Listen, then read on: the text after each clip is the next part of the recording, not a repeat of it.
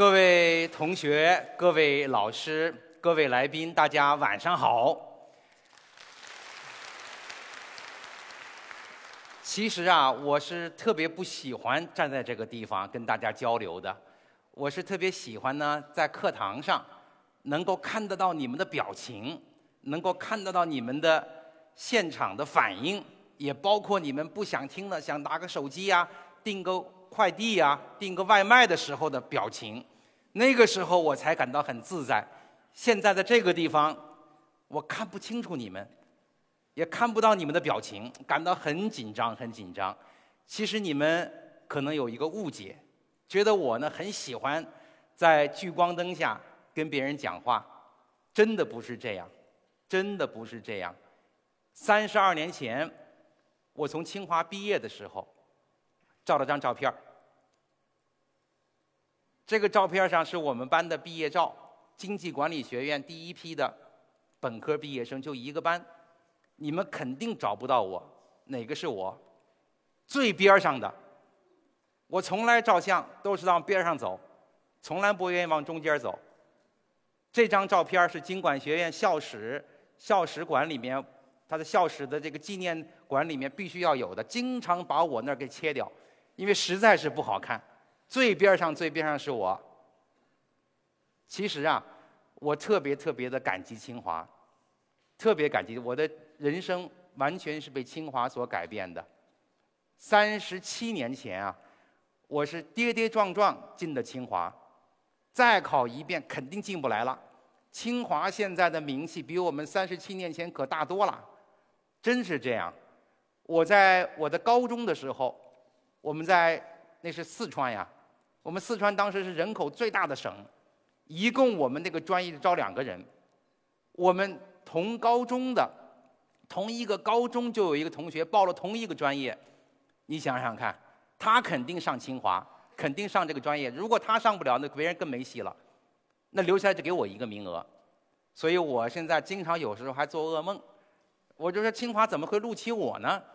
入校以后，第一次我们搞了一个数学摸底考试，数学摸底考试啊，为了知道大家的数学水平。我特忐忑，哎，是不是清华要把一些不及考试不太好的同学给踢出去呀？我很紧张，很紧张。所以呢，我是非常感激清华的。当时读清华的时候，照相在边上，从来没想到能够来我们清华的新清华学堂，跟大家站在这儿跟大家交流。反过来想，我觉得清华当时录取我恐怕也不亏。为啥不亏呢？老师没操心呢。我的考试从来不用不及格，从来都是我很用功啊，死用功，所以考试成绩总还是不错的，从来不用操心。什么培养个学生干部呢，也不用在我这儿花功夫，也不用在我身上操心。最重要的是，清华那帮校友们可能最喜欢我，因为我是最珍惜清华的宝贵资源的，女生资源，我从来不敢占用啊。从来不敢占用。有一次我在九食堂，九食堂现在已经不用了啊，就在苏世民书院边上。九食堂中午一边吃饭一边学英语，戴了一个耳机，结果这个这个没戴好，耳机掉到饭里去了。旁边有个女生看到我，真恶心！哎呀，我觉得我太丢份了。从此清华女生再也不敢想都不敢想，所以我们那班同学特别喜欢我，不占资源。所以毕业很多年之后啊，哎，咱找了一个武大的女生，不占清华，也不占隔壁的资源，隔壁学生也很喜欢我，对吧？哎，武大女生现在不仅不不仅虽然做了我的领导，也把我也被我找动员到清华来当老师了，在我们生物生命学院当老师，这今天也来了，看不看不知道在哪，二次那块儿也来了，哎，所以呀。清华，我说领导也在这坎儿，以后啊，可能录取的时候不一定全找状元，找几找几个不起眼的，照相在边上的也挺好，也挺好。这样对在座的各位同学，尤其是那些埋头学习的、不太敢找女朋友的同学，这恐怕也是个励志吧？是不是啊？大家一块儿努力啊，一块儿努力，一块儿努力。今天呀，跟大家交流这个话题，大家可能比较关注。就是说我们新时代的中国经济有什么特点，有什么挑战，需要怎样的新的思维，这是我们十九大刚刚胜利闭幕之后，大家恐怕特别关心的一个重大话题。今天呀，利用这个宝贵时间，跟大家交流一下这个重要话题的啊，我的个人的想法。先谈谈啊，什么是中国经济的新时代？咱们中国已经进入到中国特色社会主义建设的新时代，中国经济毫无疑问也是进入到了新时代。那么这个新时代有什么特点呢？非常多，非常多的特点。我仔细想，怎么能够高度的概括的凝缩的啊，告诉大家，跟大家交流呢？我总结恐怕三个。比较有意思的啊，新的特点。第一个特点呢，哎，这这张图咱们看看，说说看。这张图是什么图呢？大家不是清华校园，尽管很像，咱校园比这个啊要干净利索，要整洁。这恐怕是，可能也不是隔壁的哈，可能是某著名大学的校园啊，管理的不如咱们清华的好。共享单车遍地都是。咱们都知道啊，非常方便。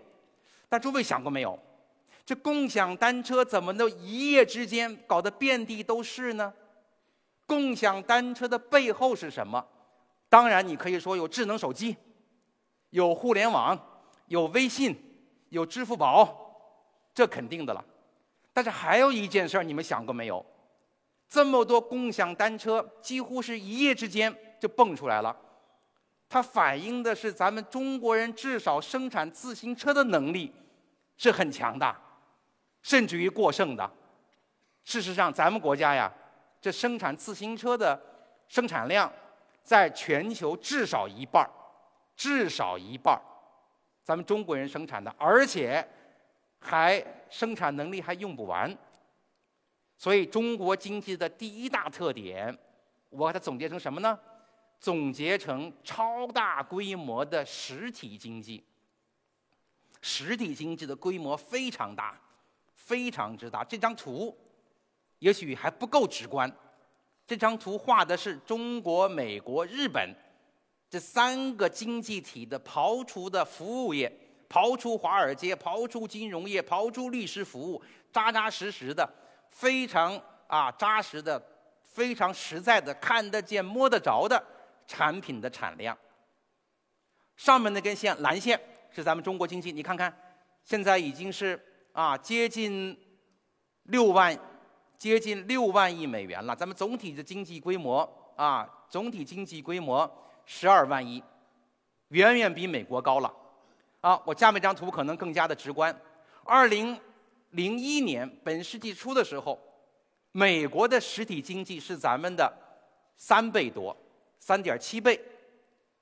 那日本的实体经济比咱们还高一点，这个蓝的这部分是咱们中国的实体经济的规模，比咱们还大。现在呢，几乎掉了一个个，咱们的实体经济的规模是美国的一点三倍，不是多一点儿，比它多百分之三十。比日本呢，那就甭算了。你看这个图多明显呀，不用我说了，一眼就看到了。咱那是蓝的，右边那个蓝的。黄的是日本，事实上，日本整个经济的规模，自从二零一零年被咱们超过去之后，现在只剩下了不到咱们一半了，一半都不到。那当然，我这里强调的是实体经济的规模，所以这是一个非常值得我们关注的一点：实体经济看得见、摸得着的东西的产量。所以，假如说美国人也想搞“一带一路”，假如咱们设想一下，啊，事实上“一带一路”这个这个这个想法啊，美国当年的国务卿希拉里他早提出来了，比咱们习主席还早几年提出，叫新丝绸之路。假如美国人搞一个新丝绸之路，他怎么玩呢？他肯定给不出产品，给不出水泥，给不出钢铁，肯定不可能到哈萨克斯坦修铁路。美国人一定说：“哎呀，我给你出点钱吧，你哈萨克斯坦拿了我的钱，你去买我们哈佛大学的咨询吧。”人家咨询行业可能比较发达，但是它真正的实体的产品的量远远低于中国，这是咱们中国经济第一大特点。实体量非常大。第二个特点是什么呢？咱们的储蓄非常多，不仅实体量大，而且储蓄多。这什么意思？打个比方，假如咱们中国经济是个家庭的话，这个家庭工作很努力，经常周末不休息，晚上还加班加点儿，对吧？平时我们组织会议，你看周末的会来的人比平时还多，但是这个家庭每年呢，至少百分之四十的生产出来的产品和服务，他自己他消费不了，储蓄了，储蓄了，储蓄非常重要。储蓄是经济增长之源呢。讲一个例子，咱们中国呀，明朝的时候，明朝的时候的增长速度你们知道吗？你们可能猜猜不到。我们做过仔细的研究，十三，我们花了清华大学我们的文，我们这个经济管理学院，我们有团队，花了十三年时间，专门研究明朝，啊，后来又算了北宋，后来又算了清朝的整个的经济的结构、经济规模，我们发现。从北宋到清朝，到我们的清到到北宋到明朝到清朝，增长速度每年呀，也就是百分之零点三左右。当时的储蓄好的年份百分之三，现在是百分之四十以上，经常是负储蓄。为什么？打仗了，来了灾年了，那就得把耕牛杀掉，为了保命啊，那叫负储蓄。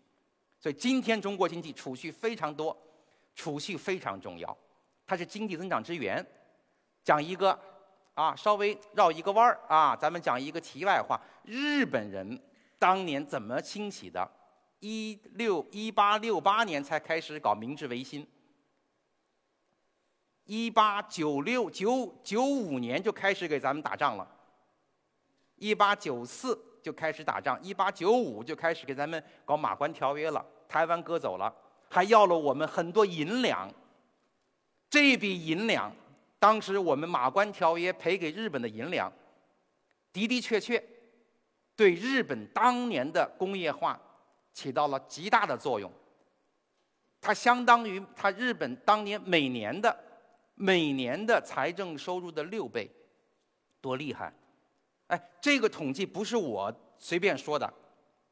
日本自己的经济学家仔细分析他们得出的结论，就当年日本的快速的增长，很大程度上得益于对外扩张。咱们中国不是这个情况呀，中国靠的是啥呢？靠的是储蓄，储蓄哪来的呢？谁在储蓄？当然百姓在储蓄。你看着这个照片这是一个江苏那边的公交车司机呀，收入不算高吧？公交车司机也不可能是贪腐的对象吧？谁贪谁去贿赂一个公交车司机呢？但人家有宝马梦，攒了很多年的车钱，拼命的攒钱，最后终于买了辆宝马。这就是储蓄啊！有了钱不花不吃不喝不去卡拉 OK，不去上网不去网购，就是攒了钱搁银行。买宝马，这个整个买宝马的过程就是一个储蓄的过程。中国人民伟大吧，老百姓伟大，但是告诉大家，还有一帮人贡献了储蓄呢。买房子的，这张图上，一帮中国的非常勤俭的我们的百姓，非常勤俭，非常可爱，排长队，等着开盘。你想能买房子的人，应该是有钱人吧？但不勤俭，盒饭都不舍得吃，买的方便面，看见没有？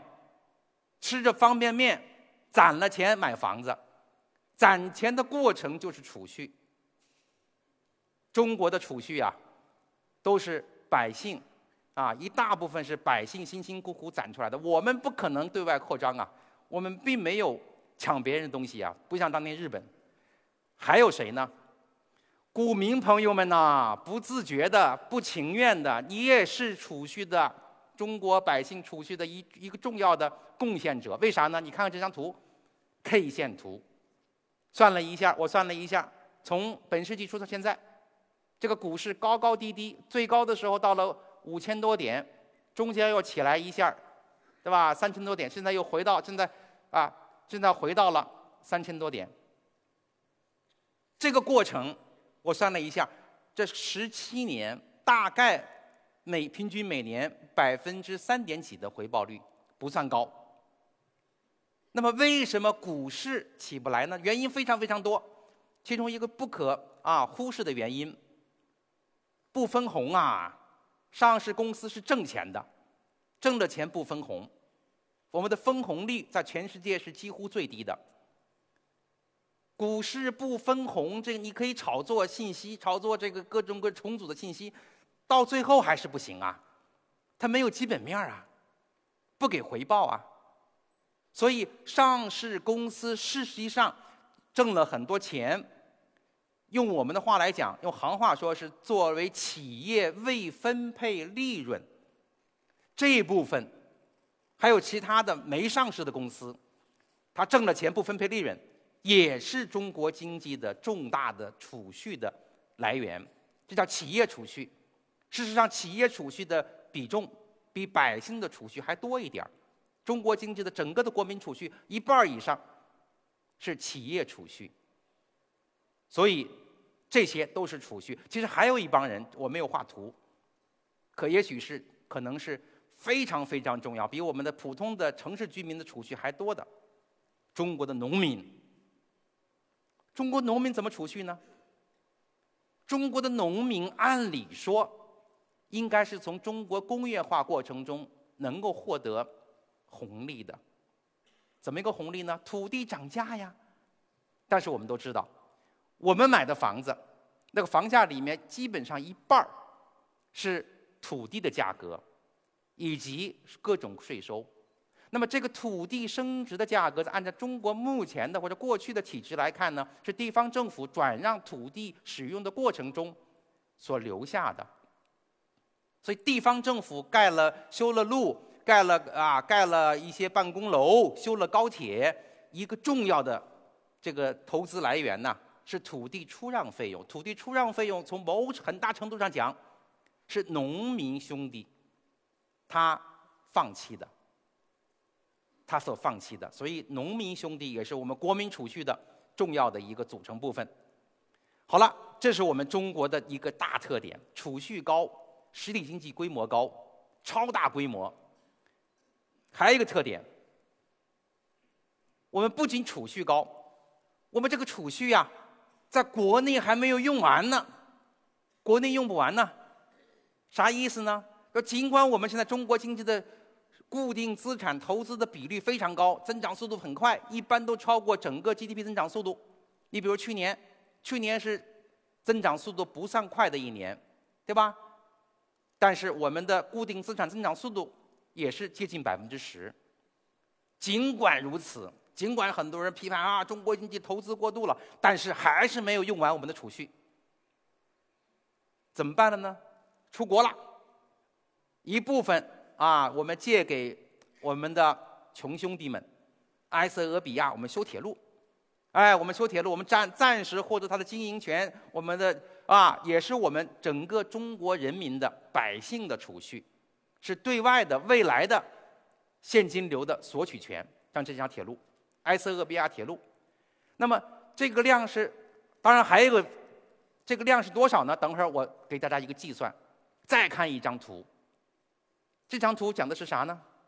中国的百姓出国旅游了，一年一点二人次，一点二亿人次，都知道多得不得了，对吧？接近咱们人口的。啊，这个这个十一分之一了，百分之八九了。出国干嘛呢？中国的百姓出国啊，当然喜欢旅游。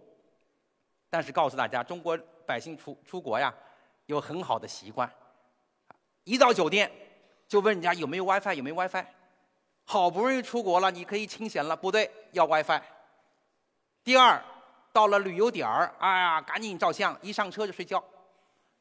一下车，旅游点慢慢就问问房价多少？房价多少？问房价。这张图，我看是加利福尼亚的中国的旅游者，啊，不看景点儿，啊，不用去看人家硅谷了，你看啥？直接看房子。所以中国百姓有相当一部分出国去买房子，这个本质上也是中国的储蓄的外流，所以中国经济这个特点非常值得我们关注。超大型的实体经济的规模，超高的储蓄，而且储蓄过剩，用不掉多少呢？我算了一笔账，我算了一笔账。这张图在我再往回走一点儿，哎，这张图等一下，这张图我算了一下。我算了一下什么呢？我算了一下，过去十几年，本世纪以来，我们中国经济累计的每年每年的我们的所谓经常账户的顺差之和，我看这个图在在哪里啊？对不起啊，哎，这张图可能丢掉了，我口头跟大家解释吧，就是储蓄在经济学的行当里面，我们有一个简单的统计方法。这是过剩的储蓄，是通过什么形式消化的呢？一定是我们的产品自己老百姓不愿意消费了，或者觉得我这个产品太贵了，那么这个产品就背井离乡出国了，出国投资了，不是投资了，出国去卖了。所以每年每年我们都有经常账户的顺差，啊，基本上你可以把经常账户顺差理解为贸易顺差。那么每年我们所累计的卖给了，比如说美国人的。外贸产品，但我们不是白给呀，我们获得了什么呢？我们获得了美元。这个美元是什么呢？美元就是我们对美国人的未来的他的房子、企业、他的其他金融产品的索取权，对不对？索取权。所以我们每年、每年、每年，过去这从过去十五年都在不断累计对美国的、对其他国家的索取权。这个累计的额，就过去本过去这十七八年，达到二点八万亿美元。二点八万亿美元是什么什么概念呢？二点八万亿美元可以把整个澳大利亚的股票全买下来，全给它包干了，而且还还有剩余，可以买两个澳大利亚的股票市场。英国的股市基本上可以全给它买下来，美国的股市咱可以买它五分之一，没问题，牛不牛？所以中国经济的第一个特点就是规模很大，储蓄很多。人类历史上从来没发生过这么大的一个庞大的经济体，这也是挑战呀，同学们、老师们，这不不能说是咱们骄傲的事，这也是挑战呀。为什么是挑战？我只讲一个道理就行了。这一笔钱，二点八万亿之巨，二点八万亿美元之巨。是我们的百姓辛辛苦苦攒下来的，自己舍不得吃舍不得穿，为了买宝马要攒钱，为了买房子要攒钱，对吧？股民啊，辛辛苦苦买股票，最后没捞啥，最后哎，不情愿的攒下来了，留给企业了。这一笔钱对我们的国家的经济决策者，不管是企业家还是政府，是压力呀。为什么呢？你管不好。你就等于浪费了人家的血汗钱。这笔钱如果管不好，如果投资失败了，那我想我们的后人一定会骂我们的。所以这是个挑战，这是新时代我们中国经济的一个重要的特点。第二个特点，新时代是要素的相对成本的大逆转。听起来抽象，这张图看一看。这张图是我们国家的一个重要的。啊，一个电器生产商的，它的无人车间见不到人，见不到人，全是机器，见不到机器啊？为什么？再看下张图，快递公司，啊，快递小哥排好了，早上起来排上队照相，准备出发。哎，不奇怪，这个咱们这个这个这个这个司空见惯啊，经常碰到这个。它这张图里面反映了啥？设备提高了。二十年前，送快递当然这个行业还没那么发达，一定是蹬着三轮车。现在是汽车了，厢式货车，比那美国的 UPS 不差呀。美国 UPS 是当时当时多牛的公司啊！我到了美国，刚一到美国就被 UPS 车给撞了。当时我是骑着自行车，我还挺高兴。哎呀，终于有人赔我钱了！我那时候很穷啊。我记得印象很深刻，UPS 我觉得他的印象太深刻了。咱现在。不比他差了，是吧？咱的设备上去了，是吧？刚刚无人车间是这啥意思？说明什么？中国的资本量现在大幅度上升了。每一个工人的背后跟着机器、跟着设备、跟着他的工具大幅度上升了。那么怎么样？咱们算账，算一个图好不好？我们算一笔账，啊，算一笔账。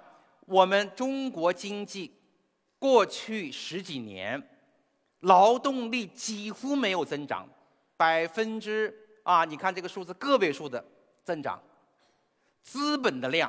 资本存量就设备啊，资本存存量百分之三百以上的上升，而且我们存在银行可以用来贷款的，当然现在国家管在控制我们的啊金融风险，不许他们滥贷款，但是原则上可以用来贷款的量，那是六倍以上的上升。这几张图搁在一块儿是告诉我们什么道理呢？劳动力贵了，资本不贵了。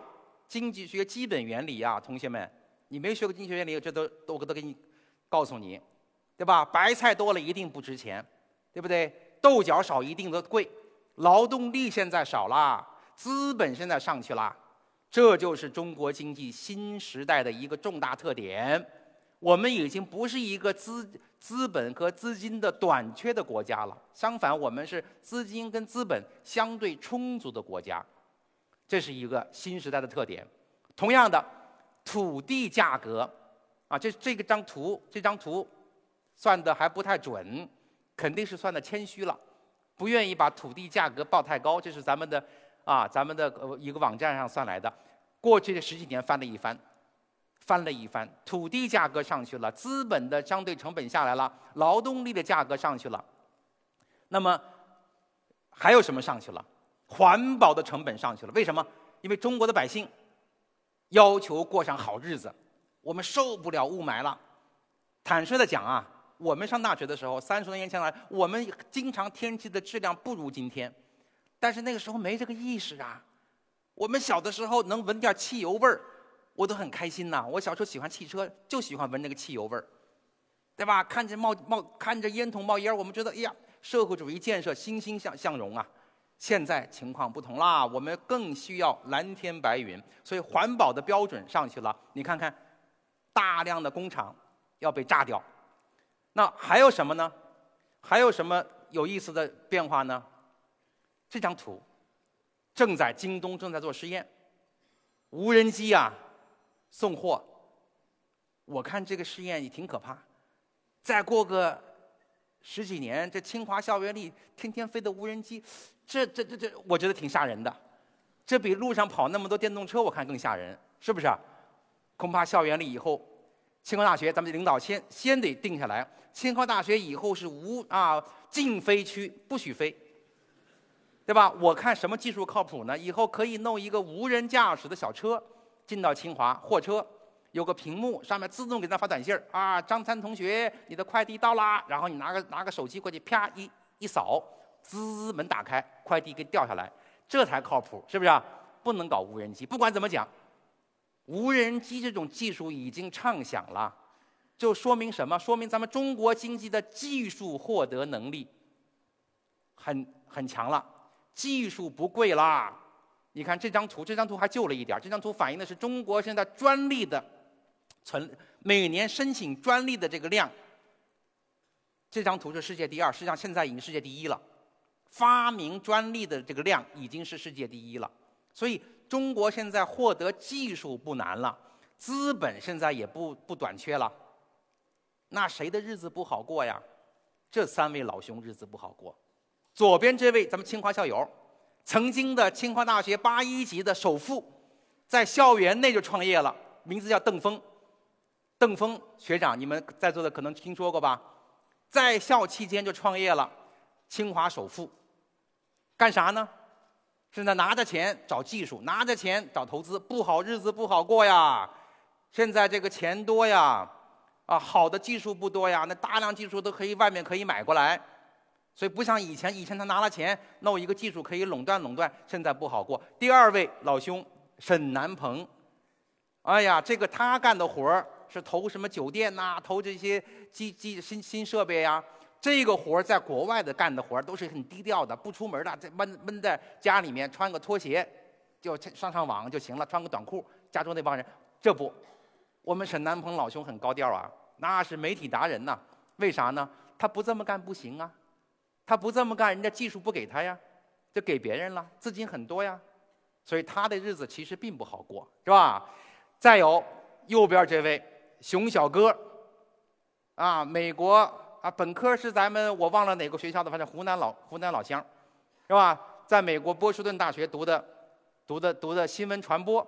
的的的的的这个硕士，跟我们打篮球。当时我在哈佛，他在 BU 啊，河对面，经常我打篮球，打了几天就跑了，回国搞创业去了，抓的时机很好。那时候资本牛，现在日子不好过。这位老兄啊，哎呀，也没福气，没坚没坚持住，再坚持打两天篮球，就能跟奥巴马一块同场了。哎，那时候真是这样。我们打篮球的时候去法学院打篮球，哈佛法学院有一位左撇子，投资投篮姿势很差，黑人。法学院黑人不多，当时还没反应，后来一想，那老兄就是奥巴马，真是这样。所以熊小哥，你看没赶上好日子。不过他的他的幸福感来自于他投投了很多成功的项目。今天日子不好过，资本资金不缺，技术啊相对而言这个资成技术成本也降低了啊，日子不好过。好，这是中国经济第二个特点。中国经济目前第三个特点，新时代。是咱们国民的需求，高端化、多元化。你看这张图，讲的是月嫂的需求。生孩子、养孩子，我们的父母很简单呀，有什么难的？我们小时候都是啊，这个啊，像养猪似的养大的。前两天我跟我母亲聊天，我母亲九十二岁了，我说我小时候两次差点淹水，都没丧命了。他说有那么回事吗？我都不记得了。我说有一次是你走到前面，我走到后面，我掉到水塘里去了，你还不记得了？你看看那个时候的父母多好过呀！现在不一样，生个孩子两三个月嫂要跟着伺候，高端需求啊！现在的需求高啦，所以现在的婴儿都比我们那时候幸福啊！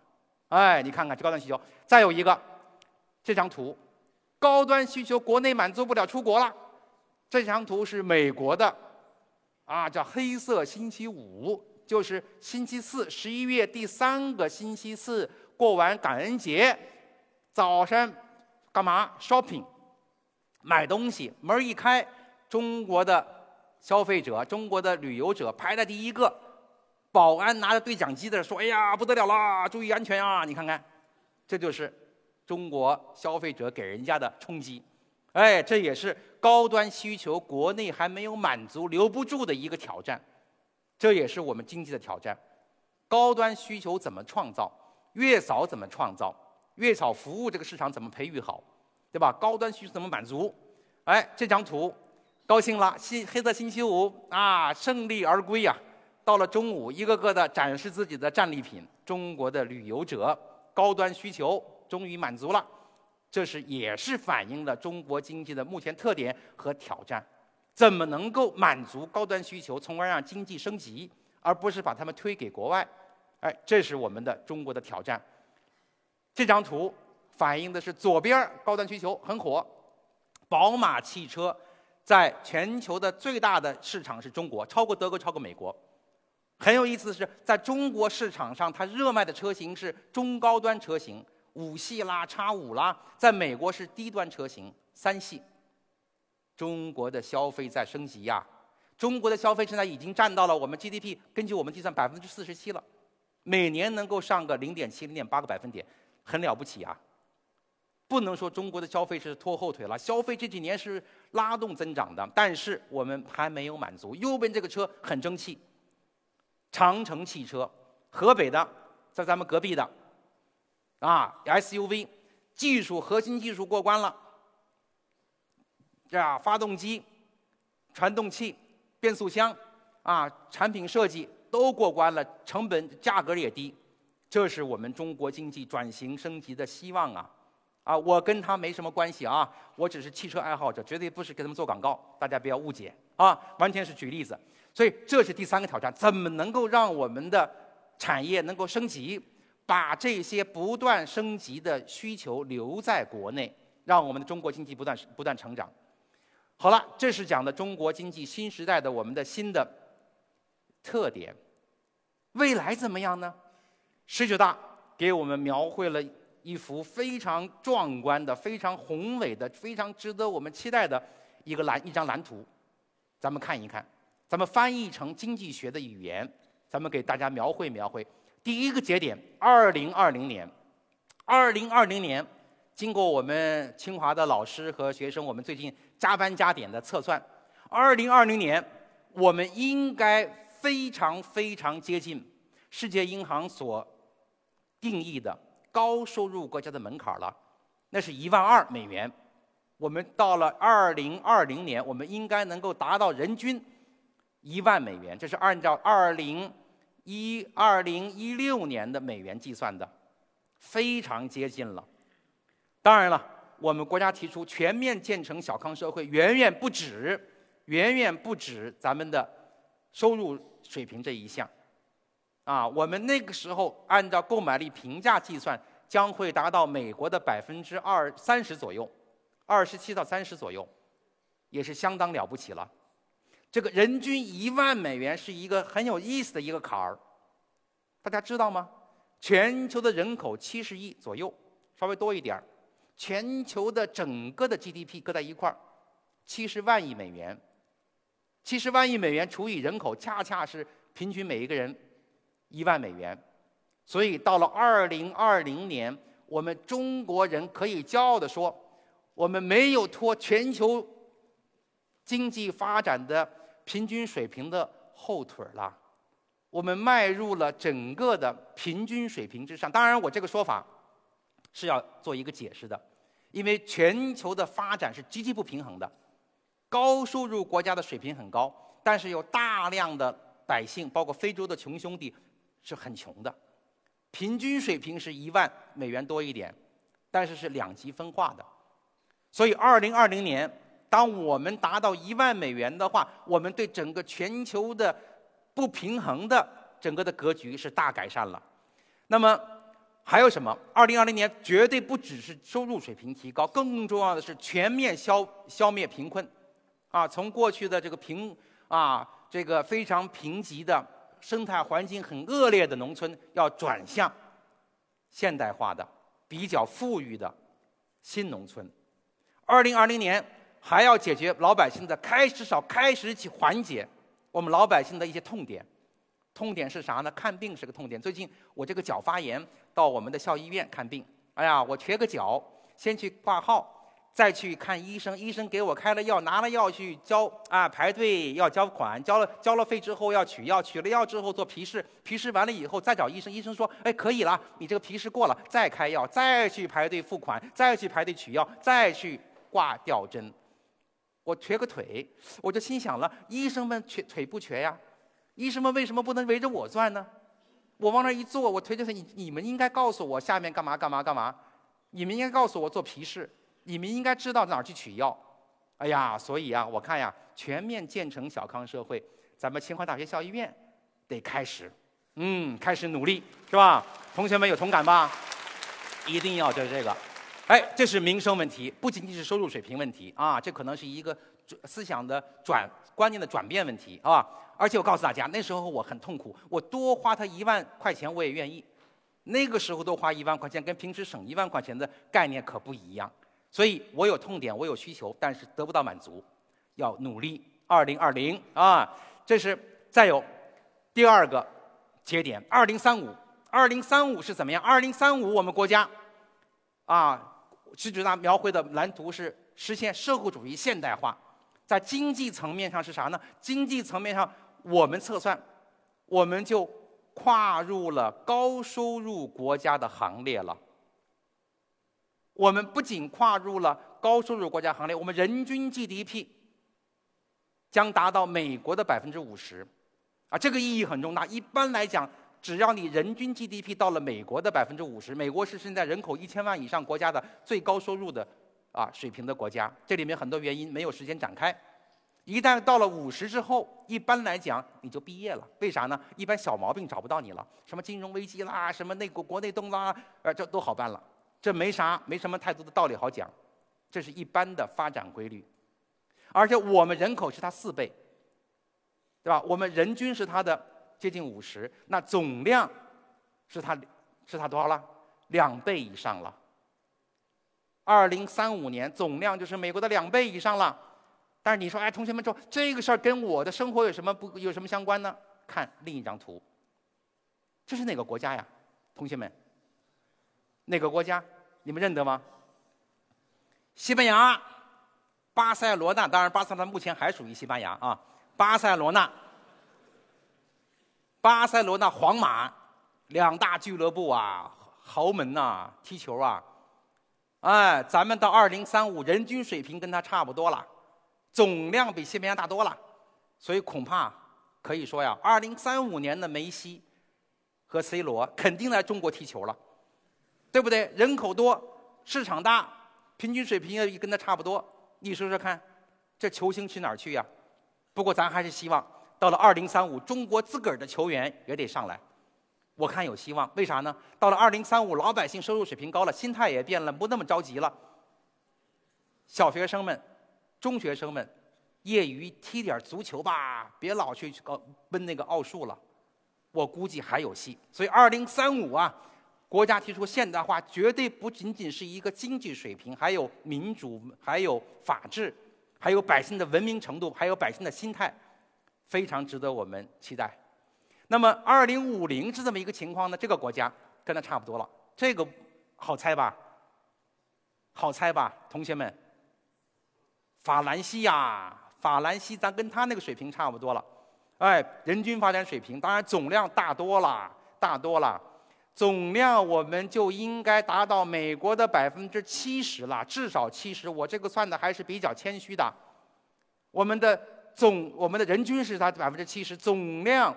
就是它的两，对吧？四七二十八呀，二点八倍啦，这是一个很大的一个发展的一个前景啊。咱们呢，恐怕这些话也不太适合于在国际上讲。美国人说：“哎呦，二零五零你们就达到我们的两点两二二点八倍了，这个前景挺可怕的。”哎呀，这个美国人可能担心了，所以咱们国际上不一定多讲这个话，对吧？但是老百姓，我们应该记住有这么一个前景。啊，当然，二零五零的发展绝对不仅仅是经济发展水平，更重要的是社会、政治，啊，我们的法治、民主、文明、美丽，我们的国家呀，也还要很多地方跟法兰西的埃菲尔铁塔，像它的罗浮宫一样，具有全球的吸引力，具有全球的吸引力，那是美丽中国呀！我想想，对吧？好了，那么二零五零、二零三五、二零二零这些这些算法是不是？你们说，李老师，你是不是太乐观了？你是不是这个是梦？这这梦想啊？你是不是太乐观了？你这个算法靠不靠谱啊？告诉大家，我是非常保守的。我们这个团队，我们清华大学这个团队花了一星期时间，很保守的算，比如说达到刚刚我们说那几个标准，只要我们头十十三年，我们按照百分之五点五去增长。不太难吧？百分之五点五去增长，对吧？然后呢，剩下来再往下十年，百分之四，百分之四就是像最近，最近啊，这个这个金融危机爆发以后那头几年的韩国的发展速度，韩国现在没百分之四了，不应该算很高吧？然后再接下来最后那十年百分之三，百分之三不算啥呀？美国有几年还高到百分之三呢？对吧？五点五四三，按这个。标准去发展，不用着急，一定能够啊达到刚刚我们说的那几个让我们非常非常期待的发展的美景。但是，但是，啊，习总书记讲的非常好啊，非常重要，对吧？实现中华民族伟大复兴的中国梦啊，绝对不是敲锣打鼓、轻轻松松的就能够实现的，一定要做出艰苦付出的思想准备。那么哪些地方需要我们艰苦付出呢？我们的未来挑战是什么呢？我们需要什么样的新思维呢？咱们一起来探讨一下。我看以下这么几个方面，可能是我们需要特别关注的，我们的新的发展的经济发展方面的新的一些思维、新的一些探讨、新的一些思路。那么最重要的一点啊，咱们一个一个说啊，最基本的一点。金融危机坚决不能有。金融危机一来，国际经验告诉我们，经济发展倒退十几年，哇！当时的韩国一搞金融危机，砸锅卖铁啊，真是一点不一点不夸张啊！老百姓金戒指都卖了，金首饰都卖了。第一国民银行多牛的银行啊，韩国人多么的骄傲啊！在座也有韩国留学生吧？多骄傲啊！也卖了，卖给了美国的私募股权公司，正常时候不会卖的。你看看大宇车厂也卖给通用了，所以金融危机一来，你的整个的金融体系会伤元气，好的企业也得不到融资。当年泰国也是这个情况，泰国金融危机来了，货币大幅度贬值，好的金融公司得不到融资。那么，金融危机到底会以什么形式在这些国家出现呢？我总结两种形式：一种形式是自己没钱，借了很多钱，而且别人忽悠你，哎呀，你经济发展情况不错呀，我利息很低呀，你借给你吧。拉丁美洲国家、当年的东南亚国家，包括韩国，都是这个机制，啊，别人就忽悠你，啊，你借钱给你。但是突然过两天，别人说：“哎，你这个经济好像不太靠谱啊，你那个企业好像竞争力不行啊，你那个某一个政治制度没搞好啊，我不跟你续约了，我不跟你借钱了，甚至于说你干干脆把钱给提前还给我吧。”拉丁美洲国家的反反复复的金融危机都是这么来的，这种我们称之为国际收支的危机啊，中国可能性不太大。我刚刚说了，中国是储蓄大国，中国是储蓄剩余国，我们对对外借钱是极其谨慎的。我们发改委有一个部门叫外资利用司，每一笔我们的地方政府和企业的借的外债都得他审批，确实应该这样，基本经验。但是我们第二类的金融危机必须提防。第二类金融危机是什么呢？有点像2008年美国式的金融危机，是什么道理呢？就是金融体系自己没搞好。金融体系过分的贷款、过分的投资，于是产生了一大堆的不值钱的金融资产，在短期内你买我的，我买你的，自娱自乐，觉得还不错。突然一间，一般是秋天，秋天一来，树叶子一落，老总们一上班儿，哎，心态有点生悲，啊，秋生悲呀！中国老祖宗的中医是非常好的。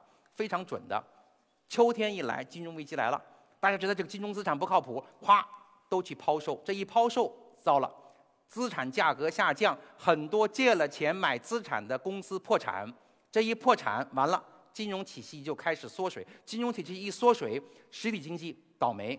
举一个例子，当时美国发生金融危机的时候，二零零八年九月份，福特汽车厂，它本身是经营很。很稳健的，发不出工资了，为什么呢？因为美国福特汽车厂每次发工资前，他手里没现金，因为四 S 店那些车卖的车还没钱还没过来呢，必须去到市场上发福特的商业票据，七天的，发不出去了，你都怀疑福特车厂也会倒闭，谁知道呢？没人清楚，所以这就是一个很好的一个例子。金融危机的第二种情况就是你金融体制出了问题了，你的贷款。不利，你的投资决策不利，你吹了泡沫，你的当时金融业从业者过分的激动，啊，自娱自乐，突然一下子来了秋天，就完蛋了。所以金融危机一般是秋天，对吧？八七年十月份，美国股市星期一跌了百分之二十二，这次零八年九月十五号，啊，黎曼兄弟破产，一九九八年，长期资本管理公司九月份迅速破产。他们当时认为美国的国债将会变会贬值，赌错了。两位诺贝尔奖经济学奖获得者参与赌都赌错了，所以金融危机呀，千万要不得。我们这个警钟长鸣，必须加强监管。好在我们的国家对这个问题非常清醒。十九大报告里面专门的篇幅讲。一定要严防系统性的、区域性的金融风险。今年七月份，一七年七月份，召开全国金融工作会议，就是一个词儿：稳定。稳定不能发生风险，这是底线，坚决不能发生。日本的问题也是在此。九十年代末资产泡沫破裂以后，到今天都没有翻过身。第二个重大问题，啊，第二个重大问题，当然中国的目前的主要金融风险是什么呢？我再再啰嗦一句，主要是现在我们流动性太多，我们大量的金融资产是以流动性很强的存款跟现金的形式存在，折算成美元二十三万亿美元，而我们央行手里只有三万亿美元的外汇储备，只要有六分之一的人不相信中国的金融体系，准备要出国，我们的金金融就会放出现问题。所以在我看来。未来的十年、二十年，我们的资金的跨境的流动恐怕都需要管理，绝对不能听啊所谓的国外的一些主流的学者、经济学家的忽悠，那是这个这条线是不能碰的，因为流动性太高，除非我们把这些银行存款和现金逐步逐步的转换成老百姓持有的公司债和国债、地方债。那会稍微好一点，流动性下降。第二件事情，要解决发展不平衡的问题。发展不平衡，我们有很多很多的记啊表现，有社会层面的、医疗的、教育的、公共服务的，它和经济发展不配套，很多很多。就经济层面来讲，我们现在表现为区域发展不平衡。北京有现代化的建筑，中央电视台新啊新的它的这个。它的这个主楼，你看现代化的建筑，包围在雾霾之中，三百公里之外，唐山冒着烟在生产钢铁，百分之二十三的全国的焦炭的啊生产在我们三百北京的方圆五百公里范围之内，你说说雾霾问题，它没有才怪呢。所以这是一种不平衡的表现，必须是京津冀一体化。再有一件事儿，这张图。这张图你看看，左边是亮的，右边啊，右边是亮的，在你们这个看来，右边是亮的。从观众的角度来看，右边很亮，到了晚上，左边是黑黑的。右边是江苏省，左边是安徽省。这两个省紧挨着呀，南京是江苏的首府，过去三十公里就是就是安徽了。这两个省到了晚上，你看看，情况完全不一样。江苏省是全国省份里面人均 GDP 最高的，超过浙江，超过广东。它的人均 GDP 是安徽省的两倍以上。安徽省啊，是全国人均 GDP 倒数第六，一个是正数第一，一个是倒数第六，紧挨着。我说这个话没有任何压力，对吧？不怕人家说我。我的父亲这边老家是安徽的，母亲那边老家是江苏的，你们怎么说的都无所谓，啊，我这个是平衡的，是吧？所以你看看，这就是中国经济不平衡，怎么能够平衡起来呢？不怕，我觉得不平衡恰恰是增长的潜力呀。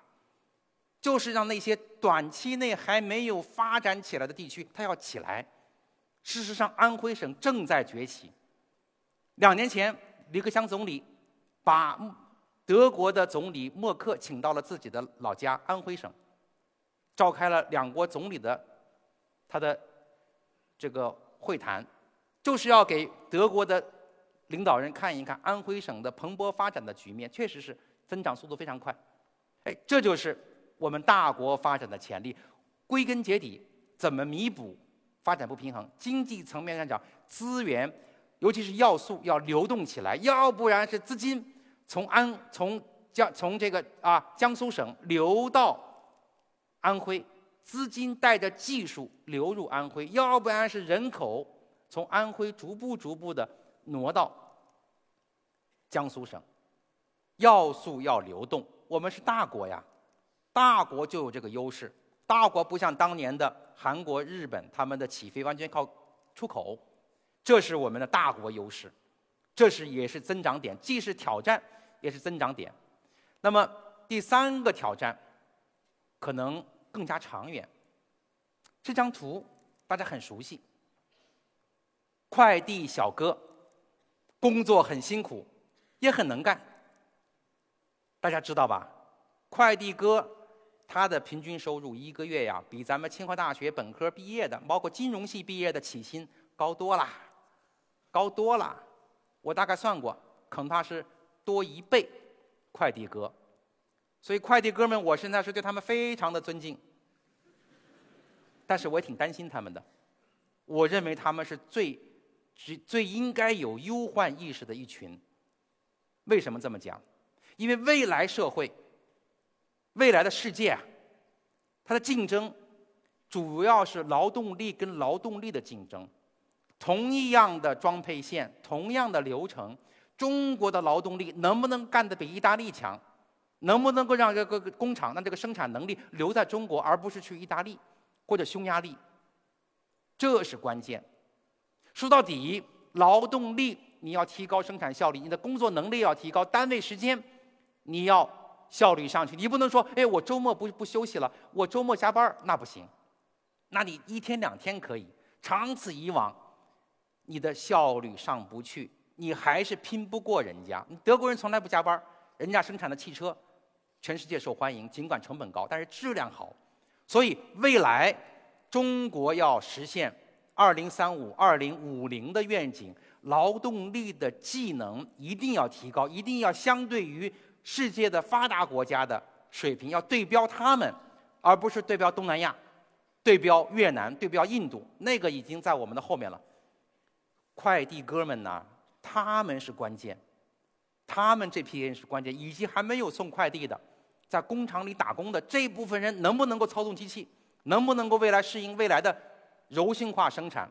这是关键。未来还有一个竞争，他们可能没想到，是人跟机器的竞争。会不会出现一个科技陷阱呢？会不会快递哥们被以后的自动送快递的机器和车代替了呢？这几十万上百人的快递哥怎么就业呢？我挺对他们挺担心的。我觉得十年内，恐怕很多快递的这种工作就被机器所代替了。怎么办？怎么办？教育，教育，再教育，一定是培训，培训，再培训，对吧？我们不能够说给快递哥给点钱就能够让他过好日子，这是不行的。给钱是不行的。给补助是不行的，给补助他不愉快呀。人不工作，不参与社会的活动，他再有钱他也不舒服啊。你看了很多电视剧，可能小说吧，很多在家里面的啊，这个啊富二代，或者是啊这个家里面的被包养的啊，他肯定很难受，他跟社会没关系啊，啊对吧？所以说，一定要提升教育的劳动力，前景是那什么？前景何在？前景就是提升劳动力的未来的人跟人之间的服务的能力。这张图，对吧？这位女士，她应该高兴。她的工作，我看十年、二十年，可能永远都不可能被机器代替。人工智能从这个意义上讲是大忽悠。我不相信人工智能能够代替她照顾老人。他得跟老人交流，他得会背唐诗宋词，他得还会讲点国外的事儿，他的这个女士还得主要还要心理做安抚。心理咨询师啊，这是大行当。清华大学咱们以后的学生们都得学点心理学。彭老师啊，彭凯平老师，咱们心理学的我们大教授，今天可能没来，他这个戏恐怕很重要很重要。我看未来。机器代替人以后啊，大部分人都会变成彼此的心理咨询师。今天我不爽了，我打个电话给我的朋友，他上门给我咨询咨询，我付点钱。明天他不爽了，我上门给他咨询咨询。这就是未来的就业市场。我不相信人会完全被机器所替代，这些行当是重要的行当。所以这就是人跟机器的竞争。今天我们怎么样？今天我们高等教育是不错的。这张图的右边是高等教育，高等教育毛入学率到了百分之四十二了。非常坦率的讲，并不是说我们王婆卖瓜，我们认为高等教育目前的至少数量是很高的了，质量也不差了。清华大学的工科连续很多年都被美国人排到第一了，超过 MIT 了，对吧？这个我真的相信。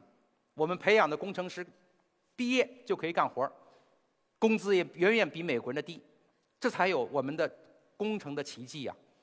但是我们现在短板是哪里？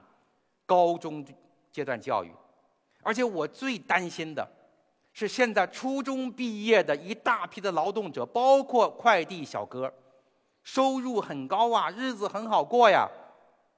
初中毕业赶紧去就业呀，没有耐心读高中啊，怎么办？他们还没有意识到自己的饭碗很快就被机器所取代呀，他还没有意识到必须学心理学呀，必须转变工作方式，他没想到，所以要想办法，政府要给点补贴，要做点政对应的政策，市场跟我们的行政手段、政策手段同时发力，要有提前量，要要求他们。要在学校里多学几年，而且我再建议，不一定学数理化，不一定上高中的目的是考清华，要多学点软的技能，心理学呀、历史啊、外语呀，得看点外语呀，对不对？知道国外的事情啊，这才能够适应未来的人类社会、中国社会的发展的需求，这是我非常担心的一件事情。市场跟行政政府同时要使劲儿，一定要避免市场的过于短期的行为。那么第四个挑战，哎呀，这个挑战话题有点沉重，尤其是对我们这个六零后啊，我已经看到了这个前景了。人口老龄化，这是咱们的中国特色。中国特色。刚刚开场的时候，有个我们的同学们说，说我是六三年的，不错。我们六三年出生的人苦啊。三千万兔子，我们是属兔的。我看人类历史上一年出生三千万一个国家，恐怕没有第二次了。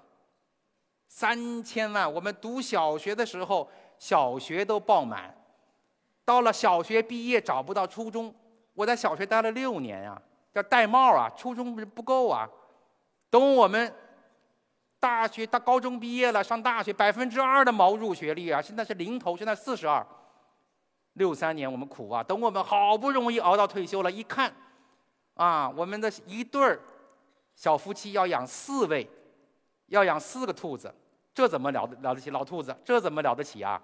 所以人口老龄化，这是一个重大课题，怎么办？一定要创新，一定要创新。我相信中国人有办法，体制创新、制度创新、政策创新。是吧？一最好的前景是这个，有工作能力还继续工作两天嘛？退休养老金稍微给多给一点儿，对不对？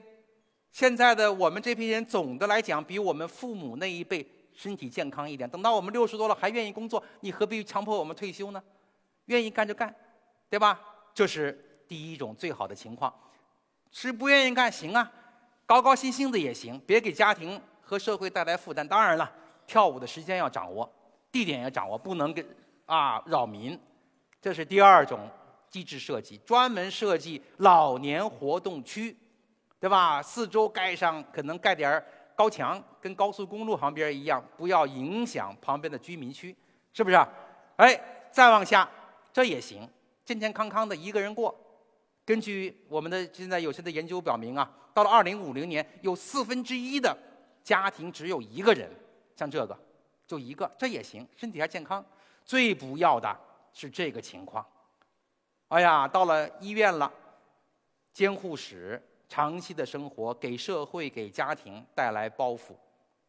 所以啊，说到这儿，我想对在座的可能人数不多呀，咱们的老咱们的老师们讲两句。我们这些五零后、六零后、七零后，咱们得加油啊！二零三五、二零五零跟咱们还是有关系的。啊！不仅我们今天要努力，还一定要健康的活到那一天，要看到那一天。而且，二零三零、二零五零绝对不能成为孩子们的负担，绝对不能成为单位的负担。我们清华退休老师，我们希望少去校医院，好吧？我们表态了，我们一定要健康。哎，谢谢各位。说到健康啊，我给大家就就啰嗦两句啊。清华大学高度重视体育，非常好。但是我跟各位讲，我有个体会，体育好不等于健康，体育好不等于健康。人生啊，清华大学学生，我认为应该三件事儿都得搞好。啊，第一个咱智商高，这不用说了，能考进清华，那智商不会差。第二，情商要高，啊，这也不用说了，咱们有很多课培养大家情商，对不对？第三，健商要高，要懂得怎么管理自己的健康，管理好自个儿的健康，这东西，哎呀，其实也不容易啊，不容易。就那一件事儿，早睡早起，很多人做不到，道理都懂，做不到。所以健商，恐怕清华大学应该设一门必修课。提升健康，啊，健商，健商，好了，所以应对老龄化绝对是一个重大挑战，一定要有制度创新，社会跟家庭、道德跟法律、市场跟行政，啊，多管齐下。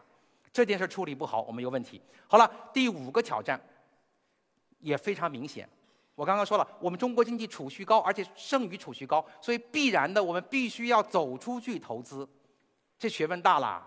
一定要投资，不仅能够获得好回报，不能浪费我们的老百姓的血汗钱，而且要对世界做出新贡献。“一带一路”就是这么策划的，“一带一路”就是用好我们的剩余储蓄，“一带一路”就是给周边的、沿线的我们这些啊还没有发展起来的穷兄弟们，让他们看到希望，让他们跟中国经济一起往上走。所以，二零五零、二零三五。不仅仅是中国梦，可能也是一个世界梦，这是非常重要的。可能不能仅仅的把储蓄配置在美国的资产上。这个酒店啊，华尔道夫酒店，我们花了不少钱，二十将近二十亿美元呢。华尔道夫酒店二十亿美元，希尔顿酒店花了啊，这个二十也是二十多亿美元，两个拢在一块儿，基本上就是黑石集团当年整个买希尔顿集团的钱了。希尔顿集团下面既有希尔顿酒店，也有胡尔道夫酒店，光从中国人手里就赚够了，明白我的意思吧？零七年，华尔这个黑石集团买了这个酒店，光现在这几年卖给中国人卖了一小部分，就把钱赚回来了，剩下来他还留着股份呢。所以啊，不能学当年日本，不能够像当年日本一样。啊，匆匆忙忙的，一窝蜂的出国去购置资产，一定会吃亏的。我跟这些交易对方都跟他们就聊过天儿。有一次，我问了这个华尔道夫曾经的以前的老板，我说：“你你坦率告诉我，你有没有多赚我们中国人的钱？上了汽车了，啊，刚刚他这个心情不错，跟我讲，嗯，我确实多要钱了。我如果不多要钱的话，我对不起我的股东啊。多要了多少钱呢？嗯。”大概未来四五年，他们赚不到钱。我看他这个话是很谦虚的。总之，我们多付钱了。所以，同学们、老师们呐，咱们一起要呼吁：走出去应该，但是一定要谨慎，一定不能办傻事儿，一定不是钱多人傻，不能被世界人的笑话。同学们知道吗？当你进行商业谈判的时候，有时候你多付钱了，多给人家钱，别人瞧不起你。别人认为你傻，别人认为你不精明。咱们清华的毕业生毕业了业，如果进入到商场的话，商业战场的话，一定不能吃这个亏呀！一定不能让别人认为是钱多人多钱傻，人人钱多人傻，钱多人傻啊！这个是不行的。好了，这是我们的第四个挑第五第六个挑战，这件事儿啊，我最想最想讲。啊，这是什么呢？中国发展起来了，世界不理解，觉得你们中国人是过去偷跑的，你中国人抢跑了，你中国人耍赖了，你中国人占了我们西方人的便宜，占了美国人的便宜。特朗普说你们是非公平贸易，怎么办？需要讲中国的故事，但是不仅要讲中国的故事，讲中国的故事给人的感觉就好像有点忽悠。这还不行，要有中国的理论，理论上不去，理论讲不圆，你在国际上在政策发展问题上永远吃亏。先说说成功的案例，英国人一七七五年开始搞工业革命，一七七五年同一年，我们都知道亚当·斯密这个苏格兰人出版了《国富论》。《国富论》被认为是经经经济学的圣经。那么，《国富论》的基本思想是什么呢？《国富论基本思想就是说，自由市场经济是自我平衡的，好得很。只要你搞自由市场经济，人人都受益。基本的说法，因为自由市场经济可以劳动分工的很细，每个人都发挥效率，多好啊！亚当·斯密给英国的时代，对吧？创造了理论，不仅是理论，还是一种思想，影响了多少人呢？所以大家都觉得英国工业革命是世界的福音呢。牛不牛？成功吧？他的继任者大卫·李嘉图，犹太人，炒股开始发发财的，后来进入到英国的国会，后来去到了英国大学当了教授，哎，也为当时的英国的经济摇旗呐喊：自由贸易最好，自由贸易人人都受益，啊。自由贸易的各国都发挥比较优势。英国当时是全球最大的自由贸易的国家，多好啊！多厉害呀！多牛啊！人家的经济发展，在学者那里找到了理论的思想的哲学层面的根据，成功的案例呀！英国人值得我们钦佩呀！值得我们钦佩英国人。再往下。马克思，德国人，父母犹太人，皈依了新教，皈依的新教，研究《资本论》，研究当时兴起的英国的资本主义的市场生产方式，在英国大英博物馆奋斗了几十年，他的结论非常非常有鲜明的斗争性、实践性。充满了哲学的思考。他说：“资本主义的制度是暂时的，不是永恒的。”亚当·斯密也好，李嘉图也好，你们说的是是误导了。你们认为那个制度永远会存在？不对，资本主义制度有它潜在的、本质性的矛盾。你看看，他马克思的理论给当时的工人运动提供了思想指导，它是一种哲学的思考。它和亚当·斯密和大卫·李嘉图还不在一个层面，高一个层次，哲学层面的思考，指导了这么多年的各个国家的工人、工人运动和社会主义的科学社会主义的发展。思想、理论从现实中、从实践中提炼出来。凯恩斯又是英国人。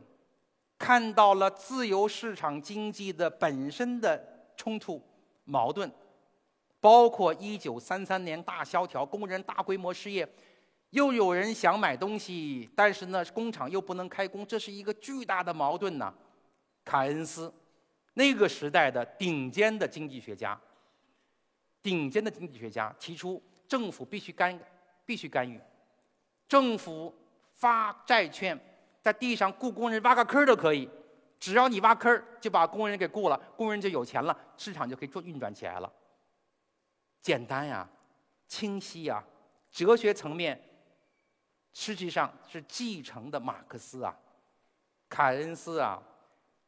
一战结束的时候，凯恩斯是作为当时最伟大的经济学的思想者，倡导不应该死抠。啊，德国战败国，英国跟法国应该给德国留出生路，可惜没有听凯恩斯的。英国、法国拼命的挤德国，把德国推向了啊极权主义的、极端主义的、独裁的死路。凯恩斯啊，二战结束的时候，结束前夕，一九四四年，凯恩斯带领着英国的团队到了美国去，应邀到美国去来构想战后的。一九四五年战后的世界的经济大格局，讲的非常好啊，但是可惜可惜呀，英国已经是啊，已经是昨日黄花了。美国是世界霸权呐，堂堂的凯恩斯说不过美国的国务卿怀特，怀特方案最后被采纳。我们中国的政府呢，国民政府也挺给力的。派了一个第二大的，仅次于美国的大团队，孔祥熙财政部长带队，提出了中国方案，一大摞中国方案，关于战后世界啊国家这这个国际经济治理的方案，中国方案呢，可惜呀实力不够，没人听啊，没人听啊，放到一边去了。孔祥熙呀，国外的留学的，这个对国外的理论、对国外的国际的规矩，那搞得很熟啊，还是没用。所以实力跟理论必须匹配。这些都是成功的例子。比较成功的例子是谁呢？美国人。美国很有意思，美国非常有意思。大家知道吗？美国建国二百多年的时间，绝大部分时间是搞贸易保护的。美国的内战的结果是搞贸易保护的北方战胜了支持自由贸易的南方，是完全背离亚当·斯密、大卫·李嘉图他的基本原则的，很有意思啊！美国就是这么多，从他的内战结束以后，一直到二战结束这段时间，原则上讲、大面上讲，出没有出思想家，没有出经济学的大家，出不来啊，没有出出思想家为自己辩护啊。我看这也不算成功的案例。美国人他是为大陆经济搞贸易保护说得过去，他不需要搞自由贸易。英国不行，但是美国没有出来自己的思想家站出来为自己辩护。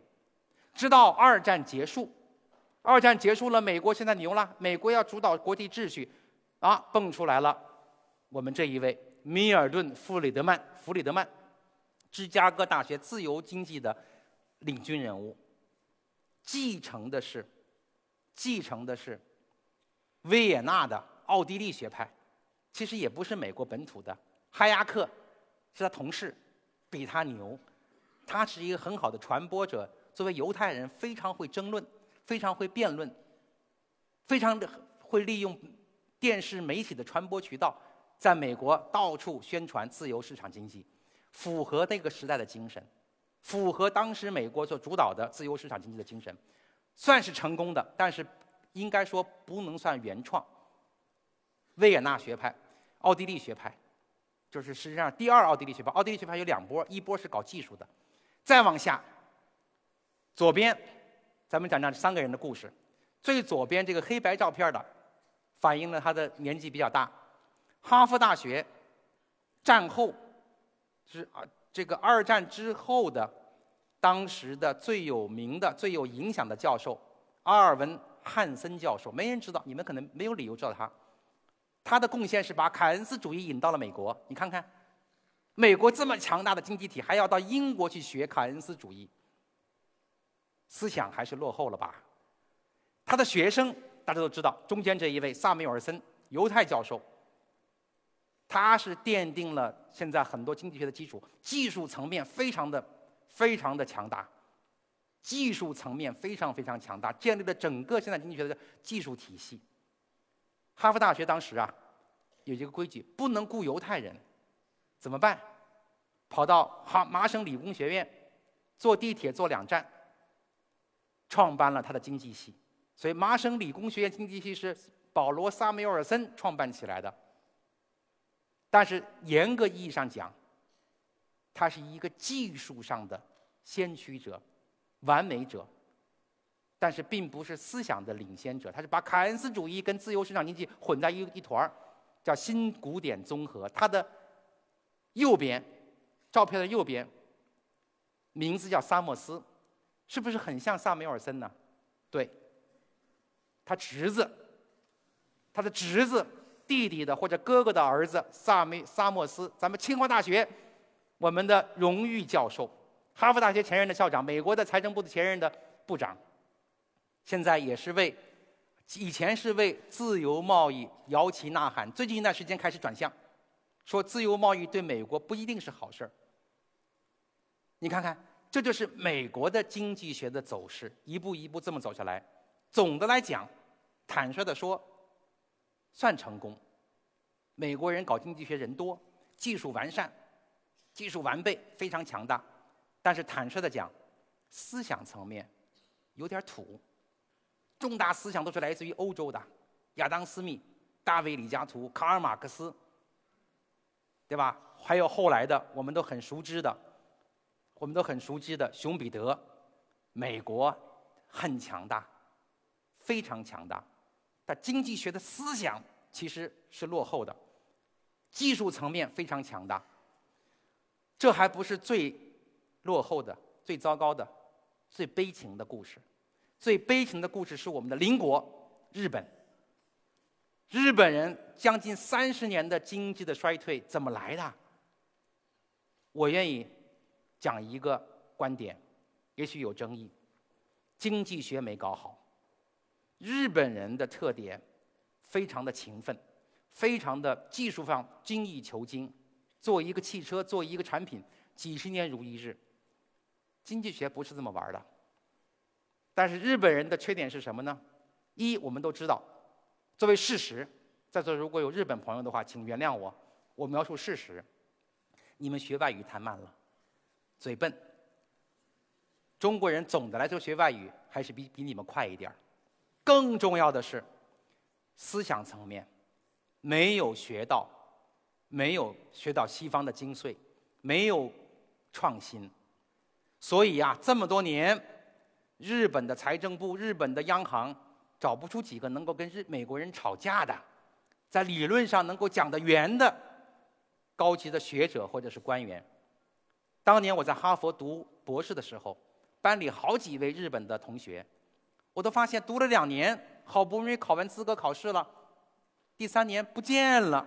哎，我就问下面的日本人：“你们同学了？你们学学长去哪儿了？”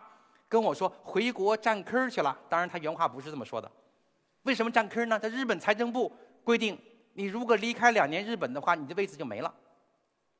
都赶紧回到日本财政部。所以，日本财政部里面的博士非常非常少，并不是。当然，我并不是说学学术博士这么重要。所以，日本这么多年，一碰到汇率问题，一碰到货币政策问题，一碰到具体的体制问题，包括日本特殊体制问题，讲不清楚。每个人说什么是什么。举一个非常具体的例子：一九九八年亚洲金融危机，最倒霉的是日本。日本借了很多钱给东南亚国家，日本非常希望东南亚国家能够缓一口气儿，能够把这个钱还回来。但是日本人坚决不敢跟美国人吵架，讨价还价。日本人说：“我们搞一个亚洲货币基金怎么样？”你国际货币基金组织钱不够，我掏钱，我搞一个亚洲货币基金，我来营救这帮穷哥们儿。他们把他们扶来扶起来之后，他给我还钱，就像美国人扶持墨西哥一样。美国人说坚决不行，一定要按照 IMF，一定要按照国际货币基金组织统一行动，统一步伐行动。日本人什么都不敢讲，明显的例子。所以呀，我想我们说到这儿，中国的同仁们。年轻的朋友们，清华大学我们的同学们、老师们，我们的责任重大。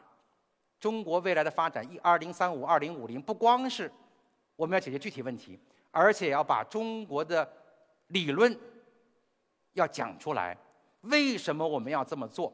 为什么我们要市场跟政府同时使劲儿？过去我们成功的经验在什么？未来我们为什么要坚持这个经验？为什么今天你的美国会出问题？为什么你的欧洲会出问题？要把这个理论上要讲清楚，讲不清楚一定会吃亏，一定会到会出问题，这是我们的责任。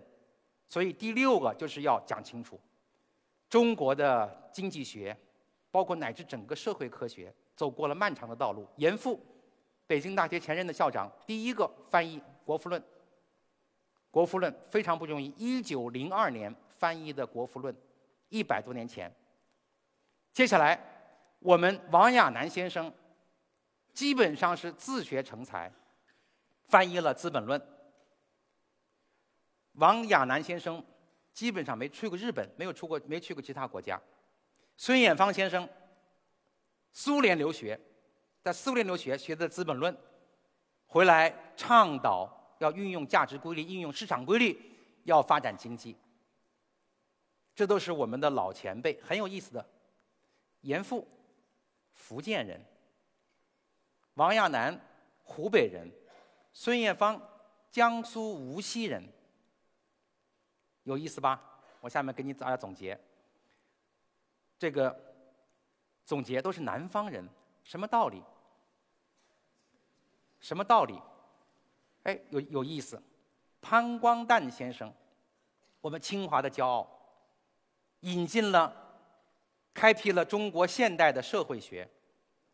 陈岱孙老先生，我们清华大学的，我们的毕业的，我们的校友，我们的学长，出国留学，哈佛大学留学，学了经济学；威斯康星大学学的本科，哈佛大学学的博士，在清华大学、北京大学分别长期任教。福建人，我们陈达老先生，清华大学我们的社会学的老教授，哥伦比亚大学学回来的人中国人口学的我们的奠基者。南方人居多，并不是说现在北方人学不好经济学，绝对不是这个道理，因为中国的很多的市场经济的发展是从南方开始的。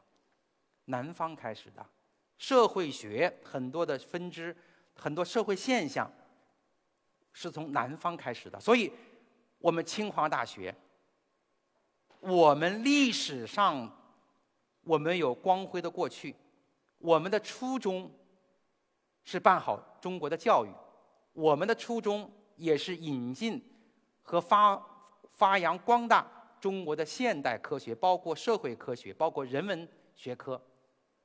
我们的使命也是推动中国的社会科学，包括经济学的理论的创新，这是我们的初心，这是我们清华的使命。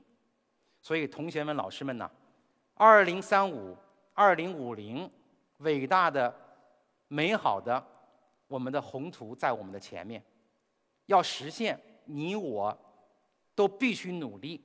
清华的学子。尤其是社会科学方面的学子，尤其需要有使命感，必须在这些方面要勇于创新，这才能够做出我们清华人的贡献。中国的经济学、中国的社会科学，它的发展，我们清华人责不旁贷，必须共同努力。谢谢各位。谢谢各位。喂，非常感谢李老师，李老师留步，李老师好。好。大家好，我是本期人文清华讲坛的助教陈依林，非常感谢李老师给我们带来的精彩演讲啊。其实刚刚在您一个半多半一个半小时当中的演讲当中，我们也听到了一个关键字，那就是新，从新的时代。带来新的特征，到新的愿景，呼唤着新的思维。我相信在座的各位也从李老师的演讲当中都有了各种各样的收获和思索。那您也在开场视频当中提到了，您最喜欢的状态就是有人挑战您。那接下来我们赶紧把时间交给现场的观众朋友们。那今天也跟大家特地强调的一点是，我们今天给现场提问的观众准备了一份小礼品，那就是由李老师亲笔签名的书籍《中国方案一点零》，送给我们现场提问的观众朋友。好，那我们接下来抓紧时间，想要提问的同学向我们举手。李老师，您来点好吗？您看。好，我们这位。穿红衣服的啊，充满喜庆的，我们这位听众。第二排红颜红颜色衣服的，让我们工作人员递一下话筒。好，首首先感谢那个李老师和大家共同奉献的思想生涯。我想请教的问题是，要从方法论的视角，就是马云最近提出了新计划经济，可能要有有别于甚至更优于西方的市场经济。要从方法论的视角，是是不是能帮助他提升到理论和学术的高度？另外一个，要假如你刚才讲马克思的理论，是不是可以分析美国的现在的经济社会现象？谢谢，再见。好，我们的听众啊，呃，非常的用心啊，这是一个非常好的问题。那么，马云用的叫新市场经济，呃，他的意思呢，我大概能够理解，应该我没有理解错，那就是未来的我们的经济的发展需要市场机制和我们的有一点。计划性的政府的规划和干预要有机的结合，这一点我完全同意。事实上，中国经济过去近四十年的快速发展，如果你要问要问我，基本的、基本的经验是什么？就是这一点。我们的市场的发展是由政府这只手辅助进来推动的，比如说市场的进入，是企业的进入，比如说宏观调控。如果光是靠仅仅是靠市场的办法，调利率、调贷款准备金率太慢，很多时候要强制性的退出一部分的企业。再比如说，金融稳定的工作，也不能简单的靠市场的办法，也必须要依赖一些必要的行政的手段。从这个道理上讲，我是同意，但是我不太同意的一点是说，未来很多经济活动可以从计划中来，可以从计划中找到答案。我们设想问一问，马云啊，马云先生是我们清华大学的经济管理学院的我们的顾问委员会的委员，请他计划计划你的这个阿里巴巴的公司未来在哪些方面你搞人工智能投资可以有收获呢？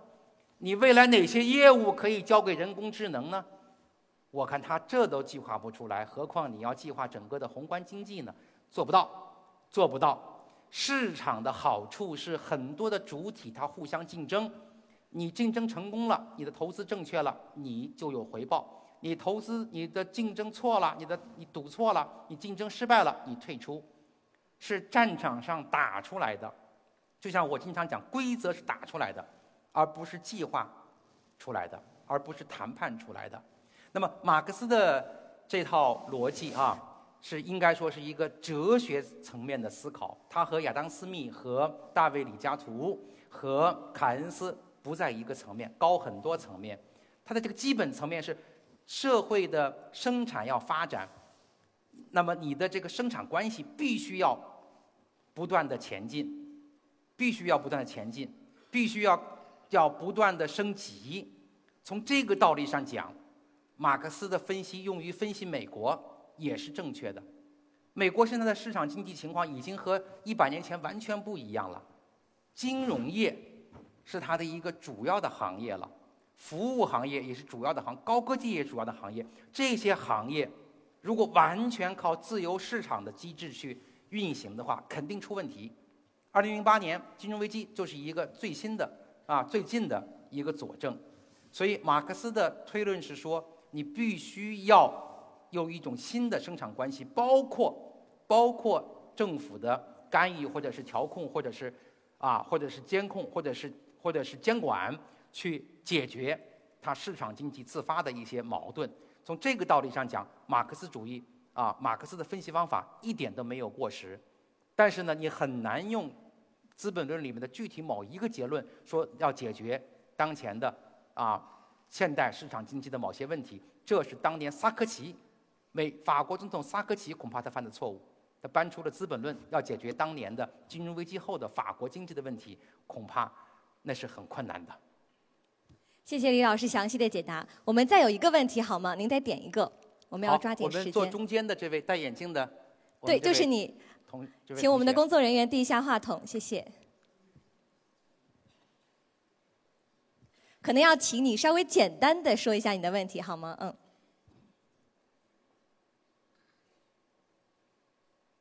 呃，李老师您好，哦，我就不寒暄了啊。那个，您刚刚也提到了中国这改革四十年来经济取得了非常呃高速的这个增长，然后最近这几年呢，我们也提到了这个供给侧改革，提到了这个制度革新释放制度红利，然后我们也就是作为我们这一代人非常关心的，就是十八届三中全会以来提出了这么多改革措施，我们都叫它改革再出发。我想知道为什么这一届政府这五年来我们能有实力做这么多改革？啊，我想问的就是这个问题，就比如说是在经济方面我们有什么样的准备，或者政治方面我们有什么样的制度啊？我想请您来解答一下这个问题，谢谢。嗯，那么这是一个非常重要的一个方向性的问题啊。应该说，未来的五年在改革方面，呃，是极其值得期待的。首先呢，我的观点是，十九大之后，大家的认识相对比较统一了，大家对长远的发展目标看得比较清楚了。那么，十九大之后啊，主要的决策机制也比较清晰了，啊，包括全面从严治党之后的我们这个政府的和党的运行的机制更加健全了。同时要看到，十九大之后，我们所面临的问题，现在也看得比较清楚了。问题呀，比人强，问题是创新，问题是改革的第一动力。问题看清楚了，你的目标看清楚了，你才能够去改革。如果你模模糊糊的知道大大概这个问题，大概那个问题，哎，那还不够。所以这次十九大报告里面不仅提出了很多的治国的方略，同时啊，坦率的讲，他也讲到了很多发展中的问题，尤其是高度总结了中国社会的基本的矛盾，问题总结清楚了，基本矛盾解决清楚了，那么执行力提高了，最后我相信改革的速度会加快。好的，谢谢李老师。那因为我们今天时间的关系，我们现场的提问到这里结束了。其实刚刚在您的演讲过程当中啊，我们也有很多的同学通过我们人文清华讲坛的微信平台向您提问，所以我们也筛选了一个比较有代表性的问题，请您现场解答。这个问题是这样的啊，李教授您好，我是一名工科的博士生。我的问题是从各方面来看，中国的经济稳健发展，但一些境外机构对中国经济良好的基本面视而不见，仍然缺乏信心。为什么素来很专业的境外机构在看待中国经济发展时会犯如此错误？这里面的深层次的原因是什么？提这个问题的同学微信名叫大广同学，是不是在我们的现场？哦，就是你这一位，让我们的工作人员可以把那个《中国方案一点零》这本书送给这位同学，谢谢你，也请李老师解答。谢谢大广同学，你提这个问题到我心里去了，为什么呢？这也是我啊所碰到的呃一个经常的挑战，经常的挑战。为什么？大家我刚刚说了，中国经济现在规模很大了，对不对呀？所以华尔街呀，我告诉大家，华尔街投资者比大家在座的更关心中国经济。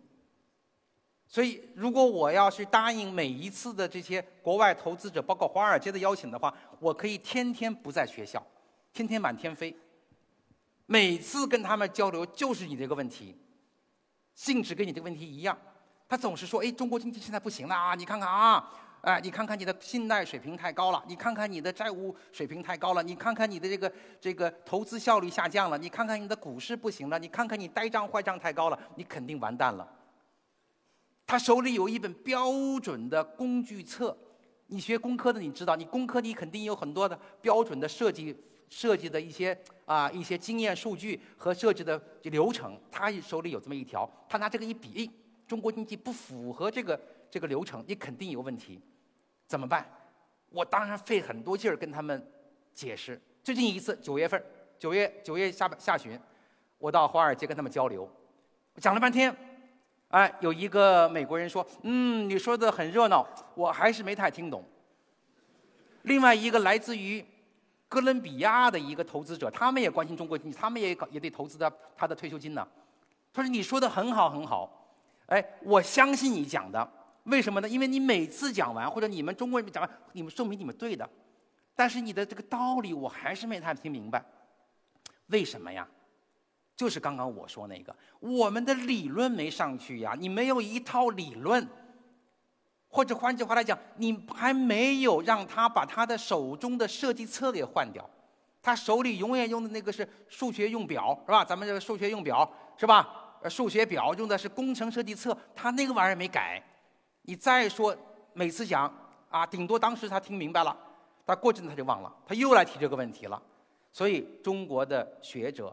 尤其是咱们清华的老师和同学，咱们努力的方向就是让全世界这些投资者们啊，这些要学经济学的人，把他手中的设计设计册，它的基本的那个表给它换起来，换成有中国特色的、带中国内容的、更加宽泛的、更加符合实际的这套办法、这套规矩、这套流程、这套理论。这个功夫才能够说是做到家了。光靠我或者同行们天天跑国外去跟他们交流，华盛顿啊、达沃斯，这个太累了，而且也不解决根本的问题。所以谢谢你，你这个问题非常好。非常谢谢李老师的解答，也感谢这位同学。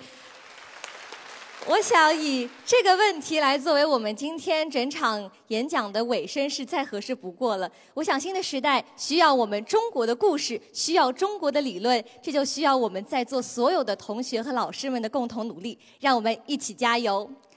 百年清华，人文日新，清华大学人文清华讲坛李道葵专场到这里就全部结束了。非常感谢李老师，让我们再一次把掌声送给李老师。谢谢大家，谢谢大家，谢谢您。谢谢大家，谢谢大家。好。同时也感谢我们在场所有的老师和同学们，这也是本学期第一次的人文清华讲坛活动，也希望大家能够持续关注我们的人文清华讲坛微信公号和后续的活动。我们下期再见，谢谢各位。